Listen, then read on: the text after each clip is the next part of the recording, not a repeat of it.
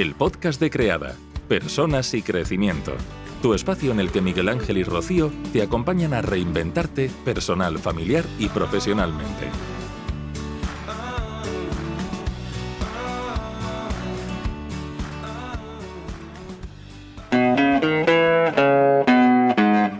Mamen Asancio, por tres razones. Radio Nacional de España.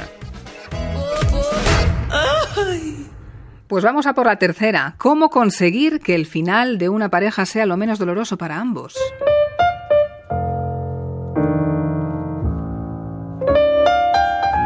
Esta pregunta se la han hecho en este país unos cuantos durante este año pasado, ¿verdad que sí? El problema era que la convivencia tuvo que ser obligada por el confinamiento, muy obligatoria, y la consecuencia de la COVID ha sido después una crisis económica. Por lo tanto, ha habido un pico de consultas para divorcios. Durante el confinamiento domiciliario, entre marzo y junio, se disparó el número de consultas para divorciarse, según datos recogidos por la Asociación Española de Abogados de Familia, pero Después no ha habido dinero para hacerlo efectivo. Los abogados alertan de que la crisis frena los divorcios. Cuesta dinero divorciarse y los divorcios ante notario superan a las bodas por primera vez en el año de la pandemia. Los abogados de familia advierten de un repunte de las demandas para tratar de rebajar las pensiones de los hijos y suma y sigue. Esta situación que vivimos, si algo ha puesto a prueba ha sido nuestra convivencia, sin duda. ¿Por qué no aprovechar todo esto para ayudar y crear una empresa? Una empresa que ha asesorado, por ejemplo, a Loles.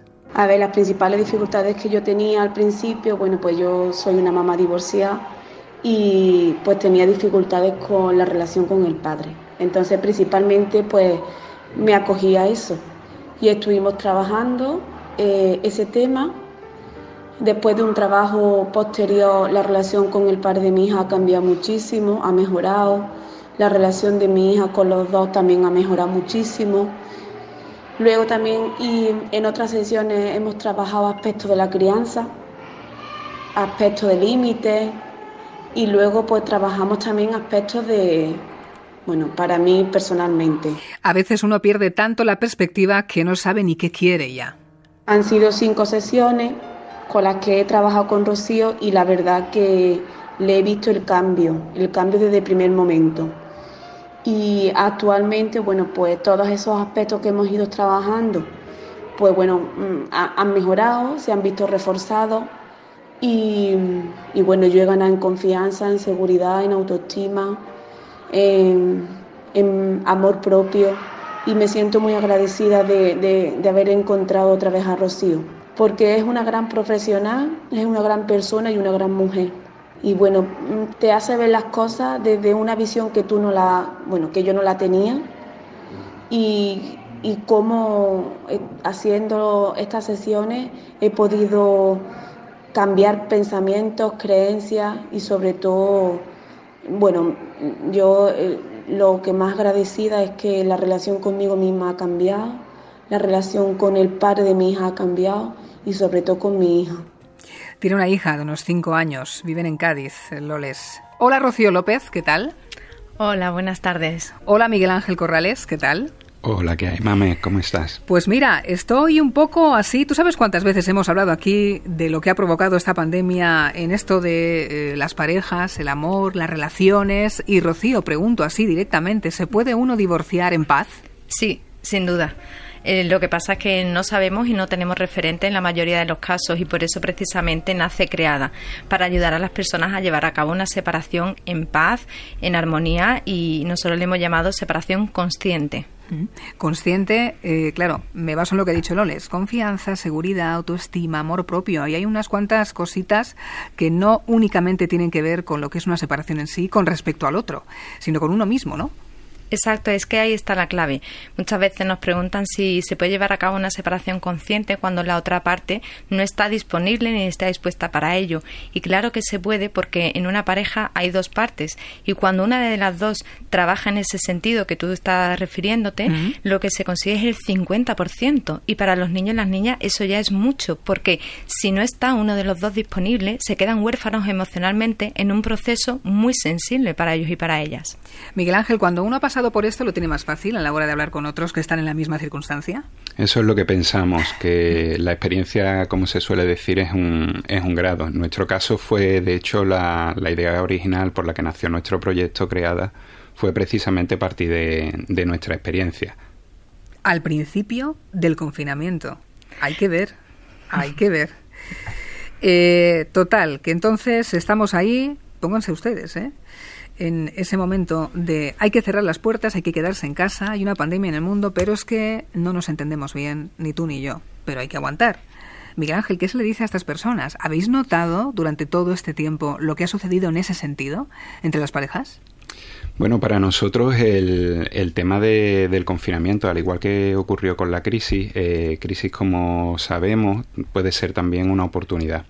Eh, entonces, bueno, eh, cuando comenzó el confinamiento, que para nosotros fue el pistoletazo de salida para, nuestro proyecto, como lo conocemos ahora mismo, eh, tratamos de transmitir esa idea en, en todo momento. Nosotros trabajamos con, con familias eh, reconstituidas o reinventadas, como nos gusta llamarlas, eh, que lo que les mm, bueno lo que buscan sobre todo es hacerlo de una manera diferente y que mejor momento que, que en un momento en el que todo estaba siendo de manera diferente Rocío y Miguel Ángel, los dos sois pareja. Sí. Habéis pasado ya por otras parejas a su vez. No sé si estáis separados o divorciados. El caso es que tenéis ya una segunda experiencia. Sois vosotros mismos esa segunda experiencia. Sí. ¿El enfoque, Rocío, cuál es? El enfoque de, Creada es ayudar a, a, otras personas a que puedan llevar a cabo un cambio de molde en su familia, porque nosotros consideramos que cuando hay una separación, la familia no se rompe, sino que cambia de molde. Cambia de molde porque papá y mamá siguen siendo equipo, la pareja ha terminado, pero nunca se deja de ser madre y padre de los mismos hijos. Por eso es muy importante cuidar en el proceso a los peques. Y ese es nuestro centro, ese es nuestro foco. Nosotros hemos vivido esa experiencia como madre y padre separados, cada uno vivió la suya propia y después, bueno, pues nos unimos creando nuestra familia reconstituida, la que somos seis, y, y en ese proceso tuvimos claro la importancia de cuidar a los peques, que no sean eh, utilizados como moneda de cambio, como chantaje emocional, ni manipulados, porque el daño que se puede crear ahí es muy grande. Sin embargo, las consecuencias de vivir una separación consciente pueden ser muy positivas en la vida de esos pequeños y todavía no se sabe, y esa es la labor que hacemos desde Creada, visibilizar que una separación no es un fracaso, no es el fin del mundo, no es lo peor que se le puede hacer a los niños y las niñas, sino que hay que atender sus necesidades, cuidarles en el proceso para que se sientan protegidos, seguros, confiados y así su desarrollo emocional pueda ser un desarrollo totalmente normalizado y, nace precisamente de que cuando en este caso yo viví mi separación, pasé mucho miedo, sentí mucha culpa,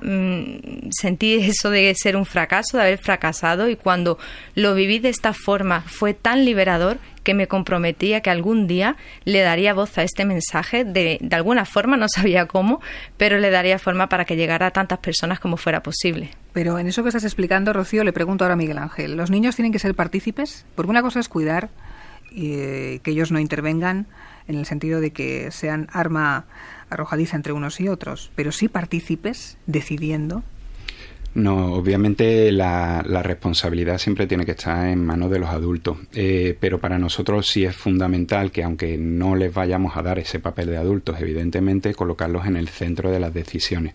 Cuando una pareja se rompe, eh, es muy fácil caer en, en el apasionamiento, ¿no? Y en, y en, bueno, de algún modo volverse eh, pues un niño y una niña, o dos niños o dos niñas, luchando entre sí. Para que eso no ocurra cuando hay hijos de por medio, la mejor manera es no ponerse a uno mismo o a una misma en el centro, sino poner en el centro de todas las decisiones a los hijos y a las hijas.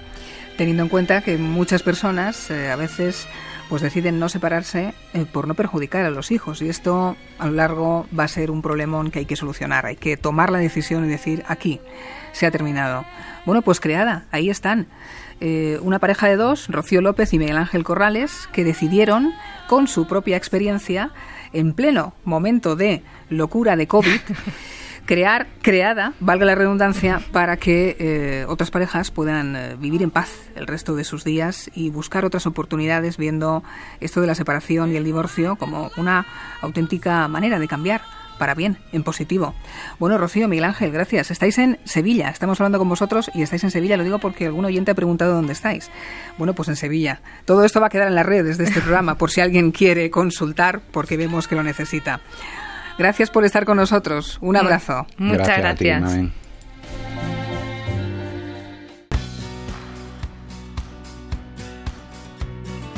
y hasta aquí el episodio de hoy. Si te ha gustado puedes compartirlo para que pueda llegar a más personas.